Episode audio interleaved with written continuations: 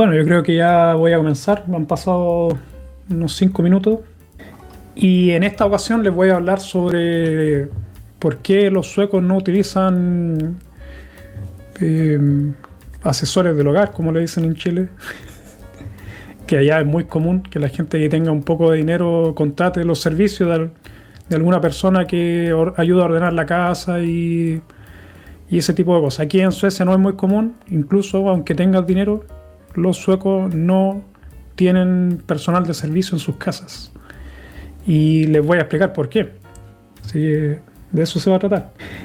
Y eh, yo supe de esto por gente, eh, creo que ya he dicho en algunos otros lugares que, en otros videos, perdón, que he tenido contacto con gente de dinero en Suecia porque mi mujer trabajaba en un buen lugar de la ciudad donde vive mucha gente de dinero y e incluso los profesores tienen dinero en esos lugares.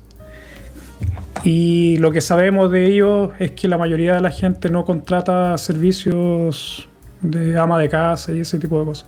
No es muy común aquí en Suecia y es muy común ver, bueno, no muy común, pero hay un video muy, muy famoso de unos políticos, que es un video bien antiguo, donde salen que ellos vivían en un departamento bien pequeño, cerca del, del, del, Congreso sueco. Y bueno, eran bien austeros. Y eso tiene una explicación. Y yo el año pasado, cuando estaba estudiando antropología, nos hicieron leer un libro sobre esto. Y me gustaría compartirlo con ustedes, porque creo que es una buena información, es algo interesante y también demuestra un poco la mentalidad o la cultura de Suecia. Así que de eso se va a tratar este, este video. Y el libro que me hicieron leer se llama Hora de limpiar, que en sueco sería Tid at Steda. Y la autora se llama Fanny Ambioson y es un estudio antropológico de diferentes mujeres y qué era lo que ellos, ellas pensaban, incluso hombres también estaban en el libro, qué pensaban sobre eh, limpiar, o qué recuerdos, o qué, qué es lo que sentían cuando tenían que limpiar. Entonces, muy interesante porque demuestra mucho la cultura sueca y me pareció muy curioso porque, eh, por ejemplo, en Chile es muy común que si uno tiene dinero, uno contrate gente de, servicio que te ayude con, el orden de la casa o las nanas que son muy comunes allá en, Chile y, probablemente, no, estoy seguro en otros países, ustedes que viven en, otros lugares me pueden decir si eso también es muy común allá en sus países. En España creo que no es tan común, no sé, tampoco que tan... Pero creo que en Europa es menos común tener gente de servicio, por lo menos aquí en Suecia es muy poco común. Y sí lo que han aparecido en los últimos años son empresas que prestan servicios de limpieza, pero son empresas, no, no es gente, no, tú no contratas una nana o una persona que te ayuda con la limpieza o con el cuidado de los niños, es muy poco común eso. Aquí me dice Corral, me dice que vivía en Alemania y también hay gente de limpieza y cocina. Y Qué curioso, aquí en Suecia no es muy poco común. Probablemente gente que tiene mucho dinero puede que, tengan, pero, pero yo mm, tuve contacto con empresarios, con gente que tiene dinero y aún así ellos no tienen gente de servicio. Y, y esto tiene, como les digo, una explicación. En, el, en este libro se explicaba que la relación que existía entre las personas, los, suecos, porque esto era una un estudio antropológico aquí en Suecia, era que ellos tenían muchas como trancas con el tema de la limpieza y es porque los padres durante mucho tiempo les enseñaron o les metieron en la cabeza que, esto lo voy a decir entre comillas y es textual, que ellos tenían que limpiar su propia mierda. Así que esa es la mentalidad que tienen los suecos. Los suecos no les gusta que otras personas le limpien la mierda. Lamento la palabra nuevamente, pero es textual, lo pueden ustedes encontrar en el libro. Entonces, el problema que tienen, sobre todo las empresas de limpieza, es que la gente no está dispuesta a que un extraño entre a tu casa a limpiar y deje expuestas tus miserias humanas. y esa es la razón de por qué los suecos no contratan personal de servicio. No les gusta que uno mire, por ejemplo, el desorden que tienes en la, en la cocina o en el baño y que limpian tu, tu, la suciedad que tengas en tu casa. Entonces, ese es más, más, más que nada, o sea, el resumen general de lo que dijeron todas las personas en, el estudio, es que ellos tenían una relación muy difícil con el con la limpieza y esto viene principalmente por el por el tema de familia. Ahí salía una pareja de, hombres que uno de ellos venía de Estados Unidos y el otro era sueco. Entonces el de Estados Unidos le decía al sueco que que se consiguiera alguien que limpiara la casa y él era muy desordenado, no ordenaba la casa, era, dejaba todo un chiquero todo el tiempo. Y él decía que la relación que él tenía en, su casa en Estados Unidos era que tenían una persona que les limpiaba y en cambio el sueco no, el, cambio, el sueco creció con esta mentalidad de que él tiene que limpiar el desorden que él genera. Entonces eso está muy arraigado en la sociedad sueca y como les digo, lo pueden ver en ese video de los políticos que muestran que ya tampoco es tan verdad. Por lo menos ya no viven en esos pequeños departamentos de, en Estocolmo, que sí, Estocolmo es un lugar muy difícil de conseguir un lugar donde vivir. Entonces probablemente ellos tienen que vivir en estos estudios, si es que no viven en la ciudad de Estocolmo. Pero igual ya ahora ya no son tan, tan rupestres, podríamos decirlo, son mucho más, ¿cómo se llama? Tienen más lujo y eso pero sí siguen viviendo en esas casas y ellos limpian su limpian el departamento, ellos lavan su ropa y eso es muy común de los suecos que nosotros tenemos lavandería aquí y los suecos van a lavar su ropa una vez a la semana, eso es muy común, limpian una vez a la semana toda la casa, no todo obviamente, hay gente que no lo va a hacer y como en todos lados, pero en general se nombraba esos aspectos en el libro, que fue muy interesante. Y no sé, a mí me pareció curioso el tema de, la mentalidad que tienen los suecos con respecto a la limpieza, sobre todo con el contraste que hay en Chile, que es muy típico eso de que las personas trabajen para, para otras familias, para otras familias y terminen poco menos que criando a los hijos, son las nanas que hay que es muy común y se encargan de, la limpieza, de criar a los niños, como les digo, y muy feo, muy, muy feo de todas formas eso de que dejen a otras personas que hagan las labores que ellos tienen que hacer. Y podemos ver que se puede, incluso gente que tiene mucho dinero aquí en Suecia, ellos se encargan, por ejemplo, de sus hijos, de llevarlos a la guardería, de lavar la ropa, de limpiar la casa, incluso aunque tengan mucho dinero. Entonces eso, bueno, los deja bien parados, por lo menos en ese aspecto los suecos. Pero como les digo, este es una, una relación que, sé yo, un poco conflictiva, de mucho odio con sus padres, porque le inculcaron eso, por, por lo menos lo que decía en el libro, que muchos tenían, digamos, poco menos que problemas psicológicos con el tema de la limpieza. O sea, tenían muchos problemas y les daba angustia cuando estaba desordenado y, y tenían una, una, relación conflictiva con el orden en la casa. Y trataban, de, de todas formas, le traspasaban eso a sus hijos, el estrés y la angustia y todo eso. Y en el estudio ese se explica que la mayoría de las personas tiene esta relación bien tormentosa con la limpieza. Pero aún así creo que es muy positivo. creo que es muy positivo que la gente se haga cargo de, su propia basura o mierda, como decían los suecos. Así que me parece muy positivo y bueno, habla muy bien del país y, se ve en la personalidad de los suecos que también son bien austeros, son, cuidan mucho el dinero y también hay que pensar, otro aspecto también que hay que pensar es que sale muy caro contratar a personal de servicio. Pero aún así, como les digo, han aparecido empresas que te ofrecen, por ejemplo, limpiar las ventanas o limpiar la casa, incluso. Puedes contratar una empresa que venga y te limpie la casa. Pero recién ahora está entrando eso, antiguamente no existía para nada y aún así cuesta que no es un buen todavía no, es un, un, negocio que esté en crecimiento o que sea muy popular Me dice Marta que en Colombia también es común el tema de la limpieza. Sí, yo por lo menos por la televisión, las series que he visto de diferentes países de Latinoamérica, eso es muy común de que la gente que tenga un poco de dinero, que tengan dinero, eh, contraten personal de servicio. Me pregunta Corral si en otros países nórdicos será así, o puede ser solo Suecia. Yo creo que en general los, nórdicos comparten muchos aspectos culturales, yo creo que también en los otros países. Pero puede ser que, no sé, digo yo por el tema del dinero en Noruega, que sea menos común, pero no creo. No, yo creo que son todos iguales, todos los nórdicos son bien parecidos. Y eh, uno de los problemas, como les decía, el tema de contratar a una persona aquí en Suecia es muy caro.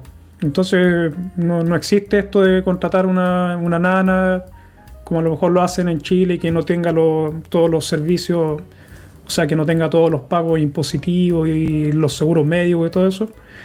Aquí sí hay que pagar. Entonces eso, cuando uno tiene, contrata un, un empleado aquí en Suecia, tú tienes que pagarle el sueldo, tienes que pagar el... Y no, tienes que pagar el 22% de impuesto para estos, los pagos que se hacen a, la seguridad social y todo eso, el seguro de desempleo y todo eso. Y además tienes que pagar el 25% a la comuna. Es casi el 50% extra en impuestos que tienes que pagar cuando contratas un empleado. Y eso es en cualquier empresa.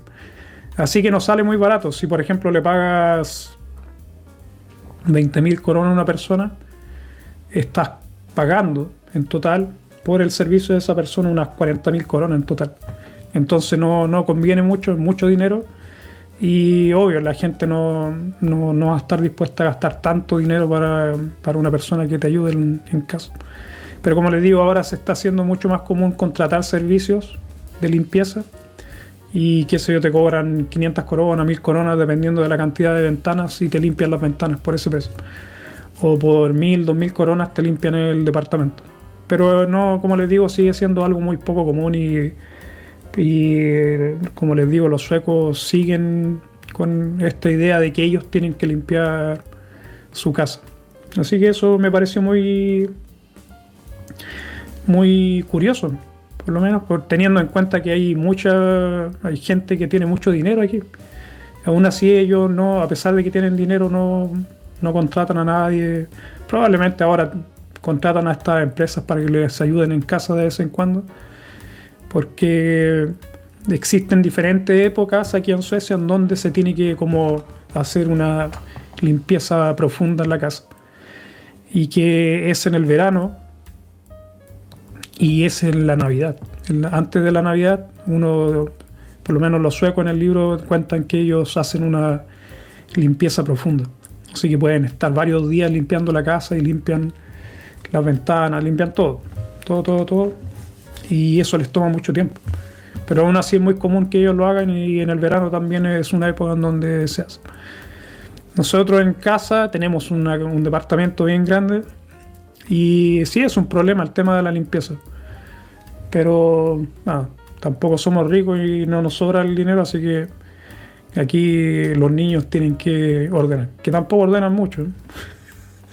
Como cualquier adolescente, hay que sobornarlos con el wifi, con el internet. Así que así funciona aquí en casa. Pero es difícil limpiar este, este, este departamento. Además tenemos perros. Así que está limpiando el piso constantemente, hay que pasar la aspiradora y hay que echarle cera para que se mantenga limpio.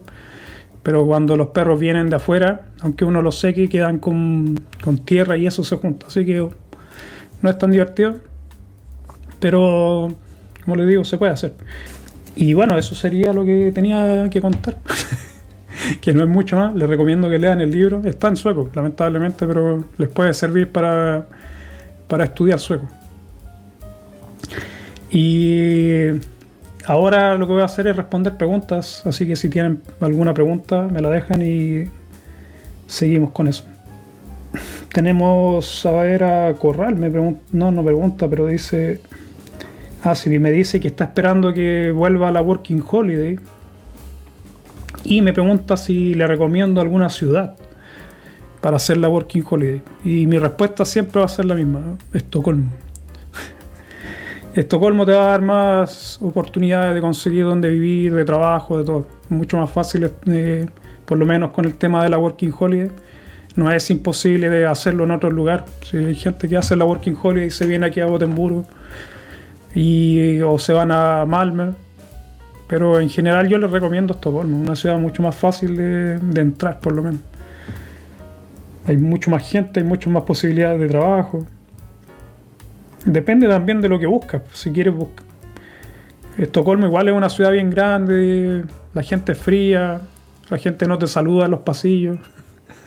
Reclaman mucho los, los extranjeros que uno sale a, sale a los pasillos y la gente se esconde y no te saluda. Bueno, eso aquí en Gotemburgo no pasa.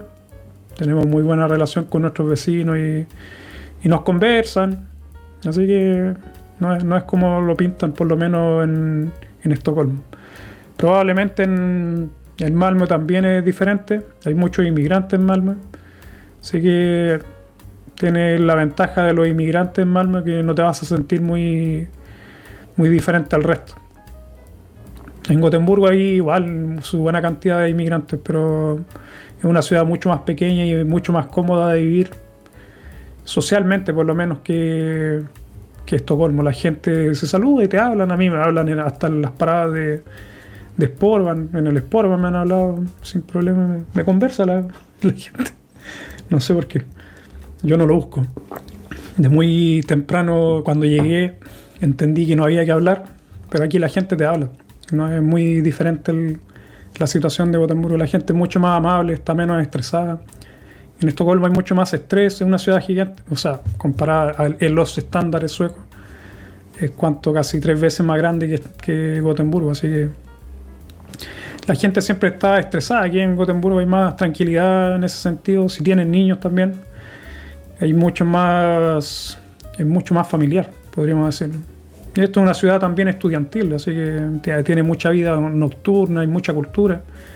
Así que esas son las ventajas de Gotemburgo. También, como les digo, no es que no, haya trabajo, se puede, se puede, pero generalmente Estocolmo va a ser mucho más fácil para las personas que vienen llegando por el tema de las posibilidades. O sea, vas a tener el doble o el triple de posibilidades de conseguir un trabajo allá que aquí en Gotemburgo, por el solo por el porte de la ciudad. Diego me pregunta, ¿cuál es el promedio de altura de la gente sueca?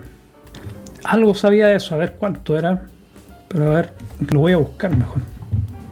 Pero en las mujeres creo que era 1,70.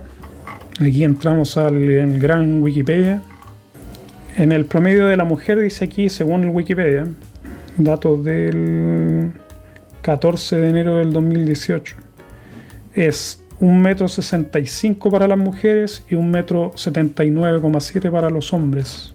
Pero sí, son bien altos los, suecos. Yo, mis hijos ya son bien altos y no son suecos. y es por la comida.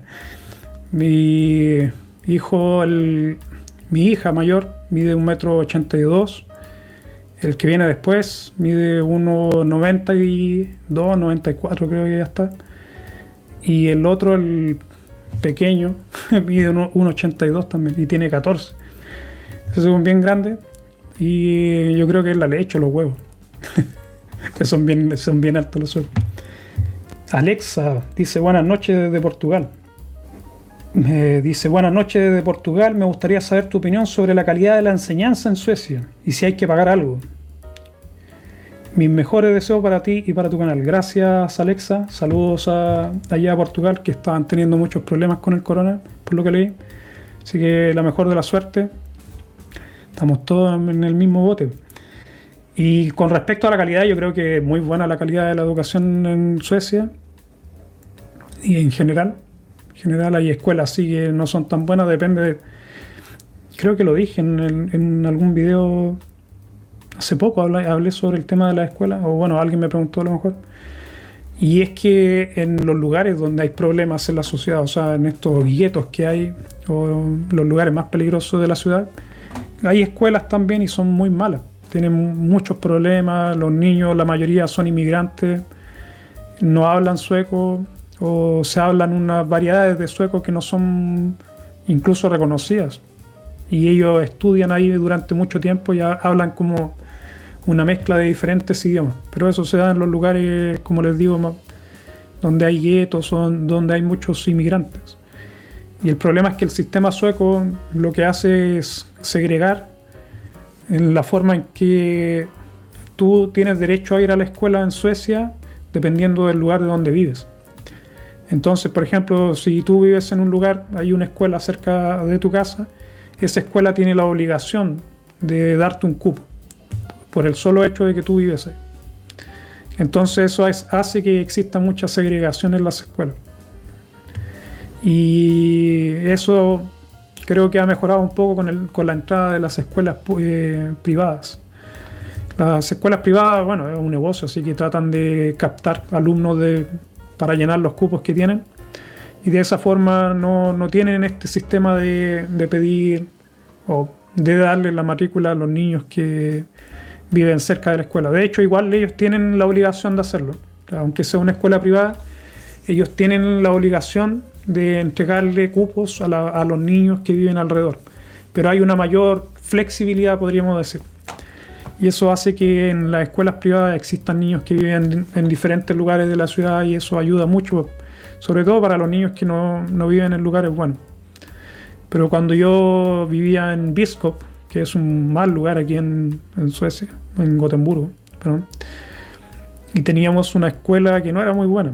Y mis hijos iban a esa escuela y había muchos problemas, muchos conflictos, niños que venían de, de países en guerra de Somalia o qué sé yo, en ese tiempo era Somalia, eh, iraquíes.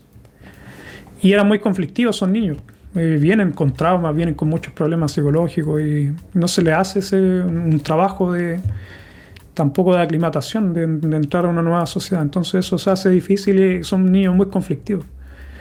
Y eso, ese problema lo vivimos nosotros con nuestros hijos había esto del bullying, todo esto. Así que no fue divertido. Y una vez que mi mujer empezó a, trabajar en otro lugar, en un buen lugar de la ciudad, ella se pudo llevar a nuestros hijos con ella donde trabajaba. Como ella es profesora. Y es mucha la diferencia, hay mucha diferencia entre si la escuela hay suecos o inmigrantes. En, la escuela donde fueron mis hijos después, eran digo, el 1 o 2% de los estudiantes eran inmigrantes, el resto eran todos suecos. Entonces, ahí en ese caso sí la educación es muy buena. Y ese es el problema de Suecia, que se segrega. Segrega, la, gente, los profesores no quieren trabajar en lugares conflictivos, porque claro, con, el, con lo que se paga en Suecia y con el déficit que hay de profesores, al final los profesores o las personas que no tienen sus títulos terminan trabajando en estas escuelas y esto se vuelve un ciclo muy, muy feo. Entonces ese es uno de los problemas sociales que hay en Suecia, pero en general la educación es muy buena. O sea, en las otras escuelas, como te digo, depende de la ciudad también. Si vas a un pueblo pequeño, no vas a tener ese problema. Yo creo que se da más esto en las ciudades grandes. Pero en general es muy buena la escuela. Los, profesores se esfuerzan por lo menos en entregar una buena educación. Y en general, por lo menos donde trabajaba mi mujer, trabajaban dos profesoras por clase y tenía alrededor de, ¿cuánto? 35 alumnos, 30, 35 alumnos. Y bueno, hay una profesora que, imparte las clases y hay otra persona que ayuda, por ejemplo, a los niños que tienen problemas de aprendizaje. No todo el tiempo existe esa ayuda, pero, pero sí está la posibilidad. Como les digo, depende de la escuela. Y, por ejemplo, si tienes problemas de aprendizaje como dislexia o, o tienes autismo, cualquier problema, las escuelas te tienen que ayudar. Hay una ley que obliga a las escuelas a ayudar a estas personas y te tienen que dar ayuda. Por ejemplo, te ponen un asistente o, no sé, te ayudan con, con recursos didácticos. Por ejemplo, si no tienes dislexia, te, a lo mejor te hacen las clases con, con audiolibros en vez de escrito y todo eso. Entonces sí, te, se esfuerzan, se esfuerzan, aunque están, como casi todos los sistemas públicos suecos, están un poco colapsados, diría yo. O sea, tienen pocos recursos, las escuelas siempre están con déficit, lo que obliga a las escuelas a ahorrar. y eso significa menos recursos para los niños.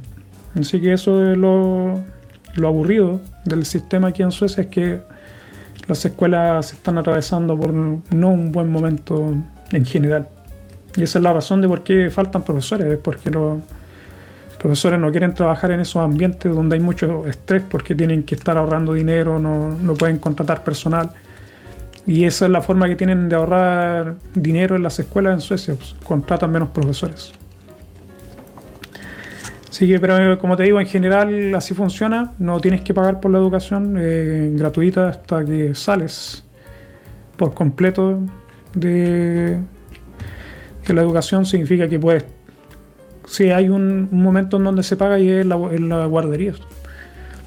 Que ahí ya comienzan con la enseñanza a los niños. En la guardería, le, por lo menos en la guardería donde iban mis hijos, les enseñaban los números, los colores y todo eso, las letras. Pero era así igual un poco diferente porque es una era una guardería privada y eran en inglés. Y los ingleses creo que son un poco mejores en enseñar o tratan de enseñarle a los niños cuando son más pequeños. En la guardería sueca es juego, ellos van a jugar, no, no les enseñan mucho, les enseñan cosas, pero generalmente van a jugar, cantan y están todo el día jugando. Y creo que es mucho más divertido para los niños así. Pero también hace que se retrasen mucho eh, depende, depende de los padres cómo quieren enseñarle a los hijos.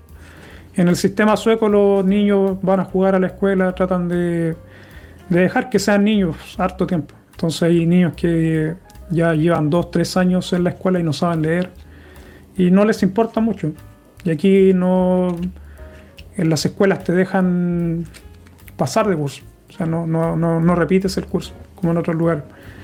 Entonces los niños que no sepan leer crecen a los 8, 9 años todavía no saben leer son los menos casos, pero a los 7 es muy común que todavía no sepan leer. Y para nosotros igual eso es algo un poco extremo, porque por lo menos en Chile a los 5 más o menos como la, la edad psicológica, de cuando un niño ya debería estar aprendiendo por lo menos, o debería saber ya, a los 5 o 6 años. Y aquí no es mucho más tarde, incluso a los 8 años todavía. Pero es porque le dan eso, mucha importancia al tema de los juegos. Y como te digo, en la escuela esta donde fue nuestro, eh, nuestro hijo, dos de nuestros hijos fueron a una guardería eh, inglesa. Ahí les comenzaron a enseñar las letras, los colores y todo eso mucho. Bueno, tenía dos años cuando ya le, enseñé, le empezaron a enseñar. Así que tiene sus lados positivos, sus lados negativos. A mi hijo no le gustaba ir a la guardería, ese era el lado negativo. Y el lado positivo es que le ha ido muy bien en la escuela después de eso. No sé si será por eso, por, por, qué motivo, pero no estudia mucho y le va bien de todas formas. Y al, al mayor, bueno, fueron mis dos hijos hombres que fueron a esa escuela. Mi hija ya había terminado la guardería, había comenzado la escuela. Así que cuando llegó esa guardería privada. Y esa fue nuestra experiencia con la guardería. Después con las escuelas, como te les contaba, Tuvimos bastantes problemas al principio por el tema de que la escuela donde les correspondía ir a nuestros hijos no era muy buena y después cambiamos a una escuela mucho mejor. Después cuando ellos comenzaron la secundaria, mis hijos, eh, los mandamos a escuelas privadas en donde hablaban inglés. Y hay varias aquí, hay una cadena de, como una empresa que tiene varias escuelas de inglés en diferentes partes del país en Suecia y son muy buenas esas escuelas. Los niños tienen, terminan, bueno, no puedo decir nada negativo de la escuela.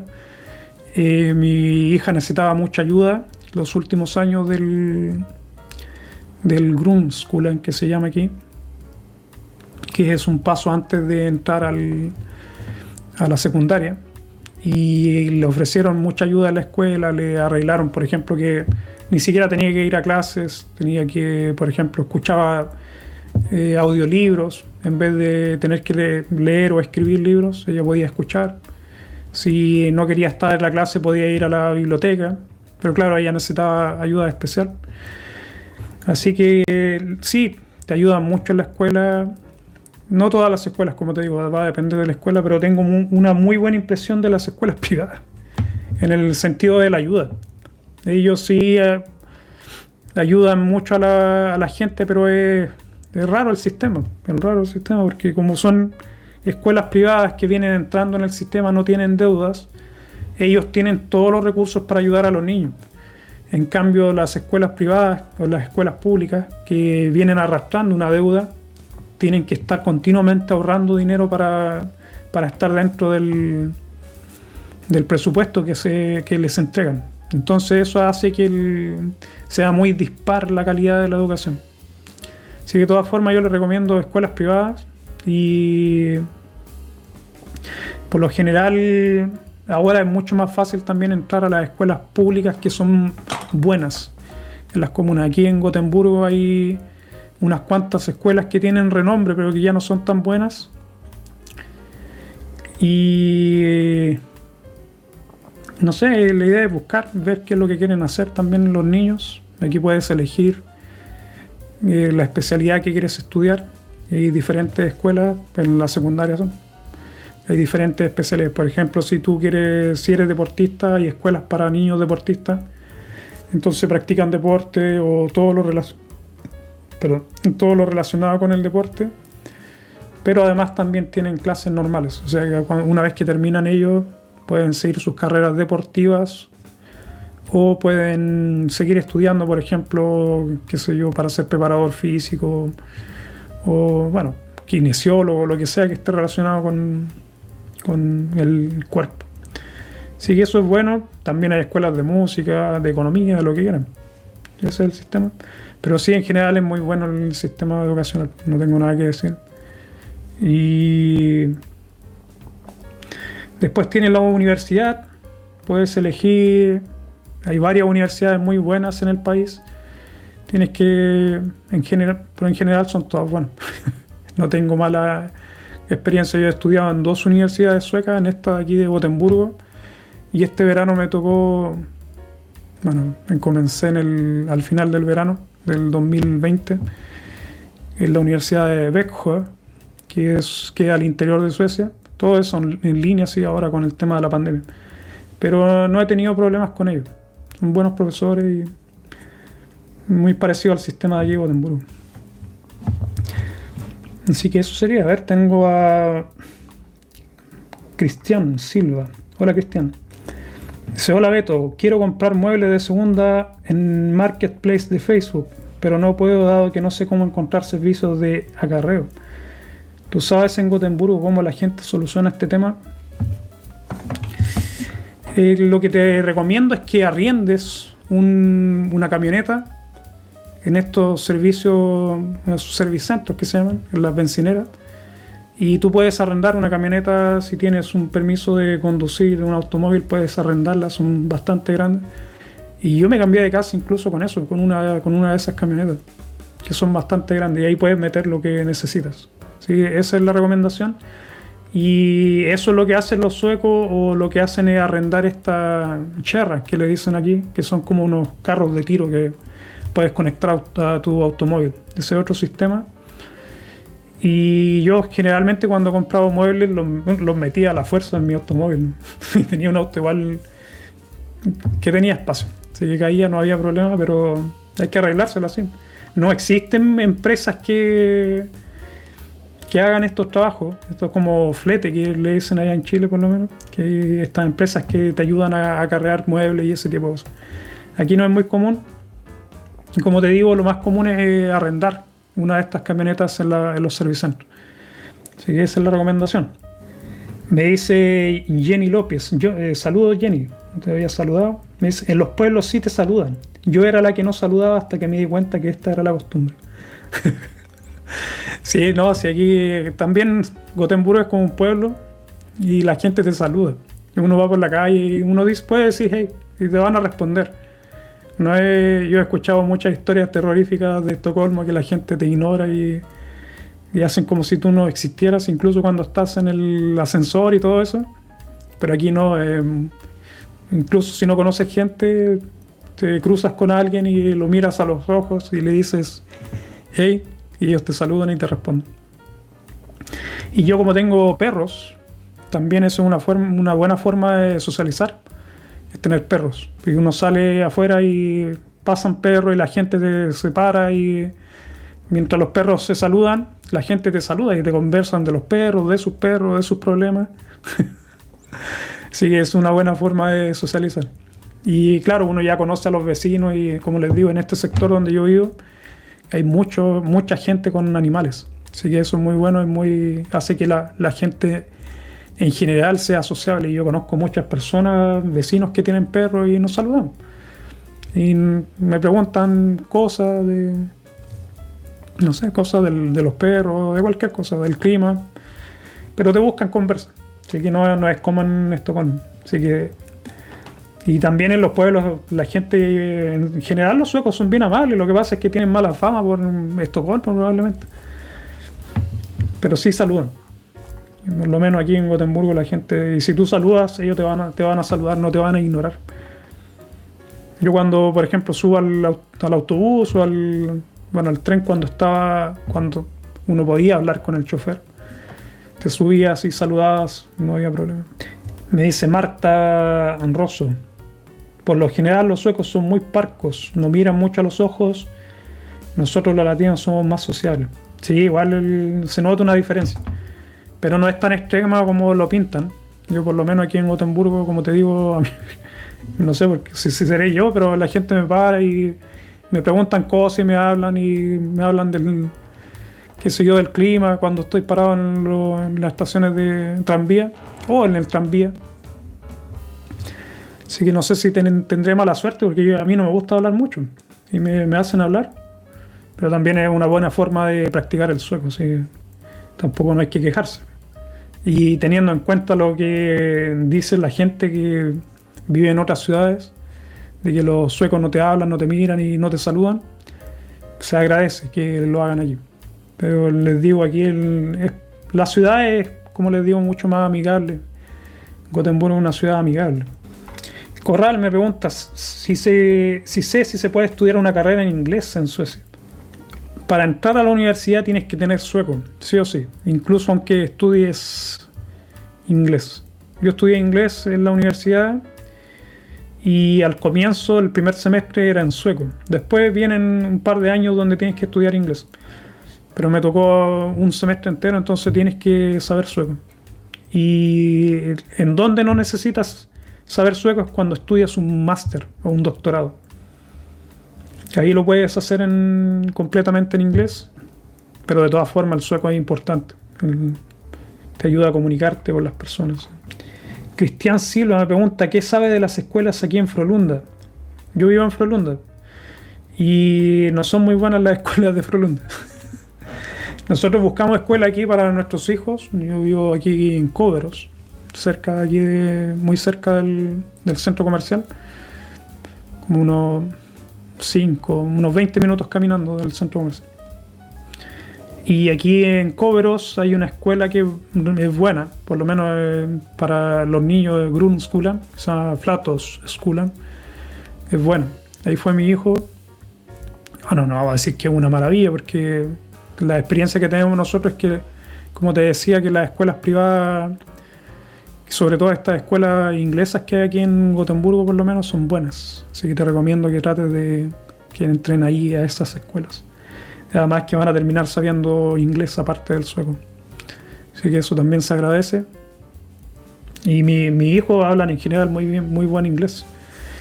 Incluso mi hijo, el menor, como él fue a una guardería en inglés y digamos que es su es como su idioma materno, porque cuando estaba pequeño también nosotros le hablábamos inglés. Y cuando han llegado profesores de otros países, le han preguntado de qué parte de Nueva York viene. y eh, nada, él le dice que, no viene, que ha vivido toda su vida aquí, pero tiene buen acento y, le han enseñado bien en las escuelas en inglés que hay aquí. Y la otra, la escuela la escuela secundaria que hay en Frolunda no, no es buena. Así que no te recomiendo esa escuela. Nosotros fuimos, la revisamos y no tiene muy buena fama. Así que no te recomiendo Frolunda para tus hijos. Carlos me dice, me quiero casar con una sueca. Preséntame a una amiga tuya, por favor. Lamentablemente yo no tengo amigas y amigos tampoco.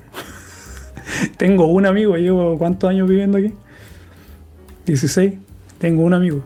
Y una familia que era amiga de mi mujer y que nos hicimos amigos y voy de pesca con aquí mi amigo Franklin, que no, no me visita, pero no importa. Lo considero mi amigo de todas formas. Y a ver si en el en el verano les muestro ahí su bote, porque tiene un bote muy bonito. salimos a pescar con él. Y no, lamentablemente no te puedo presentar a nadie, porque no tengo gente conocida. Alexa me dice, muy bien, muy buena tu explicación. En Portugal también funciona más o menos como ahí, muy interesante. Sí, en general en Europa yo creo que funciona de esa forma, ¿no? ¿En qué país funciona diferente? A lo mejor en, Noruega. Pero no, aquí en Suecia es buena la educación en general, así que tiene muy buena recomendación. Si tus hijos tienen problemas, te van a ayudar. Sí, es, ahí hay mucha ayuda. A lo mejor no tanto en el sentido económico, porque Suecia no ayuda mucho económicamente si tienes problemas, bueno, de diferente índole. Por ejemplo, problemas psíquicos y eso, te van a dar ayuda psicológica, te van a hacer la vida más fácil en las escuelas, pero en general eh, ayudas económicas para niños con problemas muy poco. Depende de la situación y si es que el, niño necesita ayuda, ahí sí te las van a dar, pero en general no, no te ayudan mucho más allá de eso. Así que, como te digo, la mayoría de las ayudas que recibes son en las escuelas. Dice Cristian, pregunta, para tener mascota, ¿qué requisitos debes cumplir? ¿Hay restricciones para pequeñas mascotas? ¿Hay impuestos especiales o algo por, el estilo? Las mascotas aquí no necesitas... Bueno, lo recomendable, porque son recomendaciones, como todo en Suecia, es que tenga un seguro médico tu mascota porque es extremadamente caro el veterinario. Una visita al veterinario, al veterinario te cuesta alrededor de, por una visita, son 40 euros. Y ya cuando tienen algún problema, por mínimo que sean, estamos hablando de mil coronas, dos mil coronas por, por problemas muy pequeños. Y nosotros tenemos, yo, yo sé porque tengo tres perros. y es carísimo el tema del veterinario, así que es más que nada es como una obligación que tu mascota tenga un seguro. O por lo menos tienes que hacerte la idea de que tienes que juntar todos los meses mucho dinero si es que no quieres comprar un seguro, porque en algún momento te va a costar el ojo de la cara una visita al, veterinario. Y no te piden nada, sí que los perros tienen que, los perros, las mascotas en general, los, los por lo menos los perros y los gatos, que son las mascotas más comunes, no sabría decirte animales más exóticos. Probablemente necesita algún tipo de permiso, pero para los perros y los gatos eh, tienen que estar con chip y tienen que estar registrados. Hay una página web donde uno los puede registrar. Es como la página del Ministerio de Agricultura, donde tienes que inscribir a tus perros, pero eso lo haces cuando, cuando tú compras un animal aquí en Suecia, ya debe venir con esos papeles. Por lo menos tiene que estar inscrito y tiene que tener el chip. Así que eso es obligatorio. Si compras un perro en la Unión Europea, el, perro tiene que venir con las vacunas, sobre todo la antirrábica, porque aquí en Suecia no hay rabia. Entonces es obligación que vengan con, con la antirrábica. Y como te digo, tienen que estar chipeados, o sea, con el chip, y tienen que estar inscritos en esta organización. Y nada, es carísimo todo lo que está relacionado, es un negocio muy grande el tema de los animales aquí en Suecia. Son carísimos los perros en general. Y te puede costar, por ejemplo, comprarte un perro de raza de arriba de los 10.000 coronas, va por perro. Y hay unos perros que son carísimos, son, eh, ¿cuánto? 30.000, 40.000 coronas fácil. Y la gente aquí compra mucho esto de los perros, son perros de raza la mayoría. Hay perros mezclados, pero son los menos. Miriam, hola Miriam, saludos. En mi país hay un dicho cuando quieres evadir una situación, no te quieras hacer el sueco. Dice que ahora vive aquí y todo tiene sentido. Así es la vida. Nos enseña con el ejemplo. Sí, yo he visto cuando se hacen los suecos, los suecos en el trabajo. Evaden mucho el, no su responsabilidad, ellos hacen lo que tienen que hacer, pero ellos nos ayudan más de lo que tienen que hacer o no, no hacen más de lo que de lo que tienen que hacer. Si ellos los contratan para hacer un trabajo, ellos hacen eso y son bien cuadrados en ese sentido. No, por ejemplo, no si tienen que trabajar extra no lo hacen, si es que no quieren, no están obligados, de hecho, nadie está obligado aquí a trabajar extra, dependiendo del, de la empresa. La Volvo hay un, en el contrato hay una sección especial donde sí te obligan a trabajar extra. Están obligados por contrato. Pero en general, si no tienen un contrato, no estás obligado a trabajar extra. Y ellos simplemente siguen sus horarios y hacen lo que tienen que hacer y si ven a alguna persona con, en problemas, no te van a ayudar. Y eso ahí sí uno ve que se hacen los suecos y se dan vuelta, miran al cielo a ver si el problema desaparece. Pero sí, en algunas partes, aspectos sí se hacen los suecos bastante. Cristian me dice que la semana pasada estaba en el, tranvía y se subió un sueco bien borracho y me habló todo el trayecto, como 15 minutos. Y dijo que estuvo divertido y amable. Sí, a mí me ha tocado borracho en el tranvía. Ya llevo mucho tiempo sin usar tranvía y, los buses, pero sí me ha tocado gente o ancianos. Los ancianos también te hablan. Las ancianas, sobre todo. O sea, te hablan, son bien amables. Son bien amables. o te preguntan, por ejemplo, dónde está la estación o cosas por el estilo. Pero sí me han tocado borrachos amables. Miriam me dice, Beto, referente a los idiomas, ¿crees que mi bebé tendrá problemas eh, para interactuar con niños y profesores en sueco cuando entre al kinder. En la casa solamente hablamos español. No, no, no va a tener ningún problema. Va a estar dos días sin hablar a lo mejor, que no va a entender. Al tercer día va a empezar a hablar sueco. Nos aprenden súper rápido. Mi hijo entró, como te decía, o bueno, como contaba, él fue a una guardería donde hablaban inglés, en casa hablábamos inglés y español. Y era muy poco el sueco que se hablaba. Bueno, mis, los, los, mayores sí hablaban sueco, mi mujer obviamente, porque ella es criada aquí. Y con ellos sí hablaba sueco, pero yo hablaba con mi hijo menor, hablaba inglés y él nunca dijo una palabra en sueco, de hecho hablaba solamente inglés. Y cuando terminó la guardería fue, creo que a las dos semanas ya hablaba sueco claro, ellos escuchan de todas formas las palabras y entienden mucho más rápido que él. Entonces no, va a tener un par de semanas de aclimatación y después ya se va a soltar a hablar sueco y va a perder el español. si es que ustedes no se lo, no lo cuidan. Es muy común eso de que los niños dejen de hablar el español después cuando empiezan con el sueco. Así que, pero hay que dejarlos para que aprendan bien el... Después cuando él, cuando tu hijo vaya al, a la escuela, tú puedes ponerlo en estas clases de Mudoshmol, que es escuela de. Esas son clases de idioma materno, para que no pierda el español. Me pregunta Leo, desde Alicante. El otro día te pregunté si era complicado el tema de abrir una peluquería allí.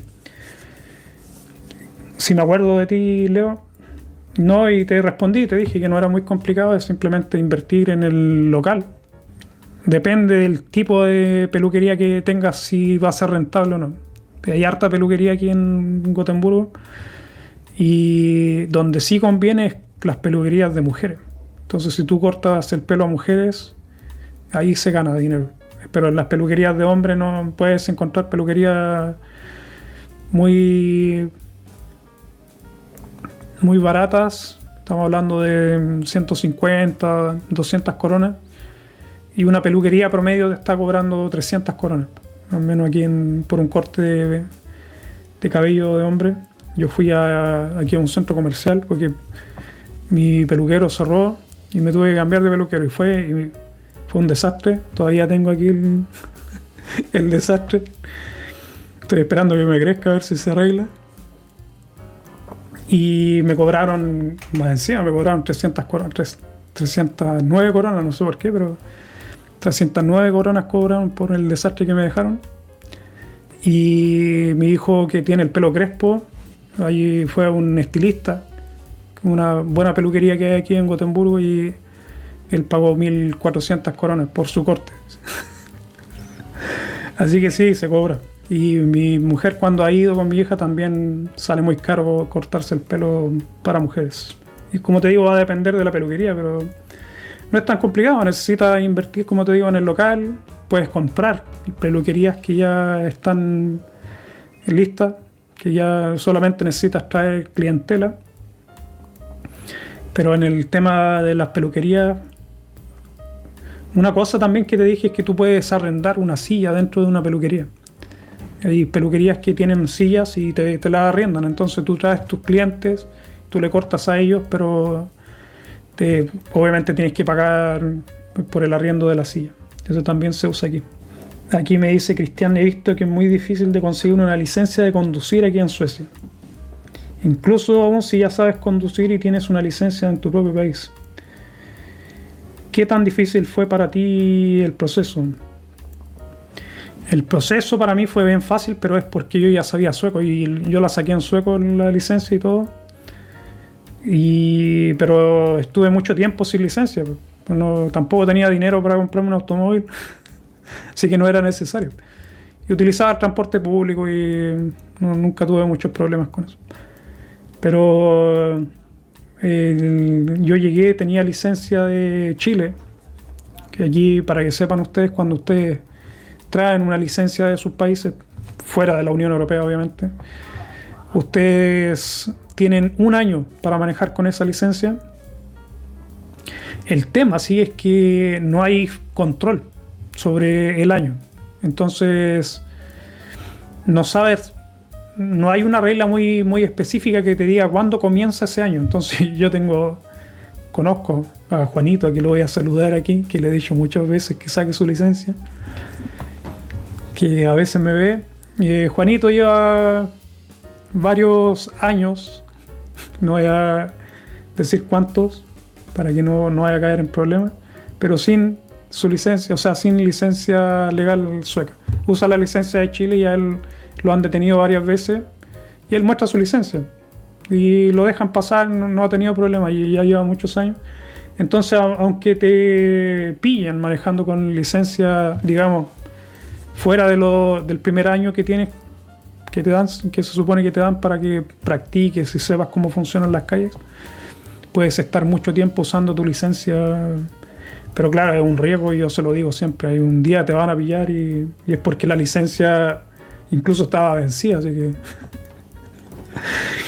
la licencia está en español, entonces los suecos no lo saben leer, pero algún día le va a tocar un sueco que sepa leer y no va a ser divertido. Pero sí es complicado el tema de la licencia. Pero ahora hay algunas escuelas de conducir que han ofrecido cursos en español. El Juanito también tiene el dato. A ver si lo contacto y me lo dice. Pero allá cerca de Hammarkullen, que hay una escuela de conducir que te enseña la teoría en español. Así que eso sería bueno para ustedes y también pueden dar la prueba en español. El tema para los latinos es que las pruebas están en nombre, o sea, está con el lenguaje de España. Entonces van a haber términos que eh, los latinos no van a entender. Entonces tengan presente eso, tienen que aprender la teoría de España, por decirlo así, para que se les haga más fácil con las pruebas. Y yo cuando lo di, como les digo, yo ya sabía sueco y yo había manejado en Chile, aquí manejé un poco, un tiempo, un año creo que estuve.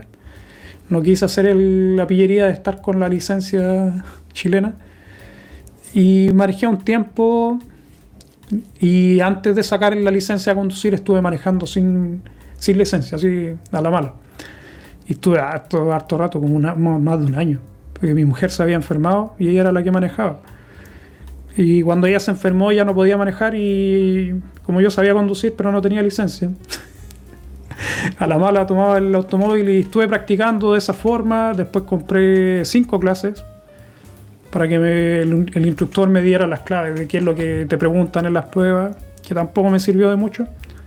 Me dijo que necesitaba más clases. Obviamente el negocio de, las clases de conducir aquí es muy grande. Y nada, después yo estuve practicando un tiempo por mi cuenta, teniendo en cuenta los consejos que me dio el profesor de todas formas. Y después aprendí la, la teoría con una aplicación que después se las voy a dejar aquí abajo, pero están suecos. Así que para que lo sepan, están suecos. Así que ahí con esa aplicación yo pasé la prueba de la prueba teórica. No fue muy difícil. Y después la de manejo fui, no tuve problema, la di como si fuera particular, no fui nombre de, ni, de ninguna escuela de conducir.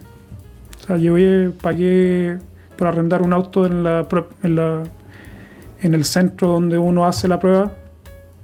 Ahí tú puedes arrendar el automóvil y te dejan, te dejan utilizar uno de ellos, que es un Volvo, para que tengan en cuenta eso. Traten de manejar en Volvos, y esos son los que usan en las pruebas. Y como les digo, no me costó mucho. Tuve como una semana estudiando para la teoría, no la pasé la primera vez, por una, y después como a las dos semanas volví a y la di nuevamente. Y ahí la pasé, pero no tuve problema. Y como te digo, no, leí, bueno, leí un, libro, un pequeño libro con reglas de tránsito y después fue practicar en esta aplicación que después les voy a dejar aquí abajo. Pero para la gente que no sabe sueco sí se le hace difícil porque no, no, no es tan fácil.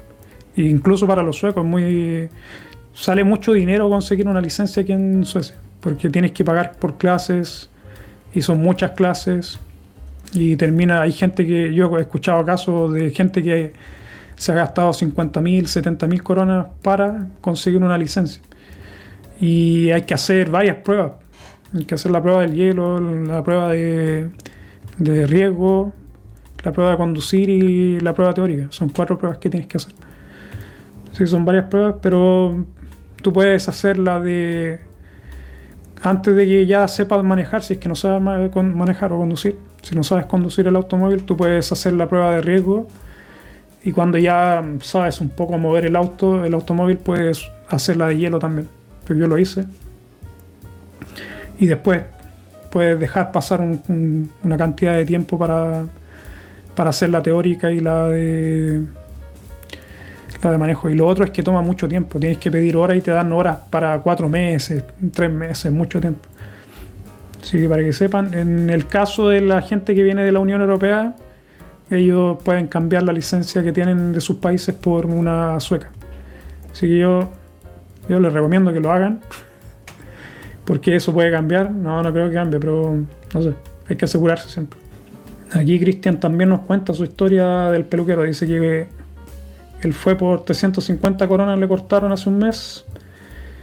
Y hay lugares donde te cortan por 100 coronas, sí.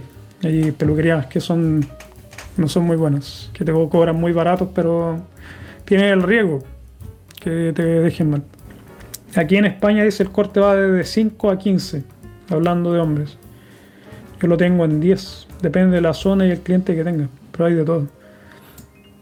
Yo cuando estuve en España, bueno, mi mujer también se hizo varios tratamientos en el pelo, con queratina y todo eso, porque se ahorró, bueno, se ahorraba mucho dinero con el corte, con todo. Era muy barato en España el tema del corte del pelo, sobre todo para mujeres. Para mujeres comparado con aquí, con Suecia. Por ejemplo, la otra vez le hicieron un presupuesto para teñirse el cabello a mi hija y estaban cobrando casi 2.700 coronas. Pero tiene el pelo bien largo, sí hay. Y grueso. Que aquí te toman en cuenta eso, el porte, el largo del pelo y el grueso del pelo. Para cobrarte. Así que se paga mucho, sí, sobre todo si es peluquería para mujeres, se paga bien eso aquí. Y nada, eso sería, no tengo, no hay más preguntas, ¿no? ¿Tienen alguna pregunta? Lo dejamos entonces por hoy. Eh, espero que les haya gustado los primeros 20 minutos. que iba a hablar sobre por qué los suecos no, no les gusta que la gente o otras personas limpien su casa. Y después la relación que tienen con sus padres, con, principalmente con su madre, que le inculcó a ellos, a ellos, las personas del estudio por lo menos, que ellos tenían que limpiar su propia mierda. Así esa es la razón de por qué aquí en Suecia no hay nanas. Pero estaba pensando el otro día sobre eso. Estaba, en Chile eso es muy común. El tema de las nanas. Y estuve pensando que yo conozco gente que tiene mucho dinero aquí y no tienen nadie. Y ellos se ven obviamente obligados a hacer sus propias cosas. Lavar su ropa, qué sé yo, limpiar sus casas bien grandes que tienen. Cortar el pasto. De esos servicios que a lo mejor uno podría pagar para que alguien lo hiciera. Ellos lo hacen, los suecos lo hacen ellos. Así que eso sería. No, me despido ahora. Saludos a todos. Espero que eh, todos tengan salud, principalmente en esta época de pandemia, que en sus países las situaciones comiencen a mejorar. Y la próxima semana, si ustedes dejan alguna idea de lo que quieran, de lo que quieren que yo hable, me dejan alguna idea ahí y yo les preparo un programa. Lo, le voy a dejar abajo los links a la aplicación que yo utilicé para sacar el permiso de conducir aquí en Suecia, que está lamentablemente en sueco. Y es un dato pirata, por cierto. Hay una aplicación para Android que se llama Aptoid y ustedes descargan esa aplicación y pueden instalar programas de pago, pueden instalarlo gratis en su teléfono. Yo hice eso y con eso conseguí tener eh, acceso a la, licencia de pago de esta aplicación. Así que ese es el dato, medio ilegal el dato, pero les voy a dejar la aplicación y para que ustedes vean si les interesa. Pero como les digo, está en sueco, igual nunca, nunca está mal tener esa información. Y les voy a dejar también un link al libro que les nombré sobre sobre este estudio de por qué los suecos no, no tienen nanas, principalmente. Y eso sería. Ahora voy a grabar para el próximo lunes y les voy a hacer un video sobre el corona, como he estado haciendo estas semanas. Vamos a ver qué tal la situación. Así que buenas noches, saludos a todos, gracias por participar nuevamente y nos vemos la próxima semana. Recuerden, cualquier idea que tengan de tema para, el próximo, para la próxima semana, lo dejan aquí y yo les estudio un poco el tema y lo hacemos. Chao.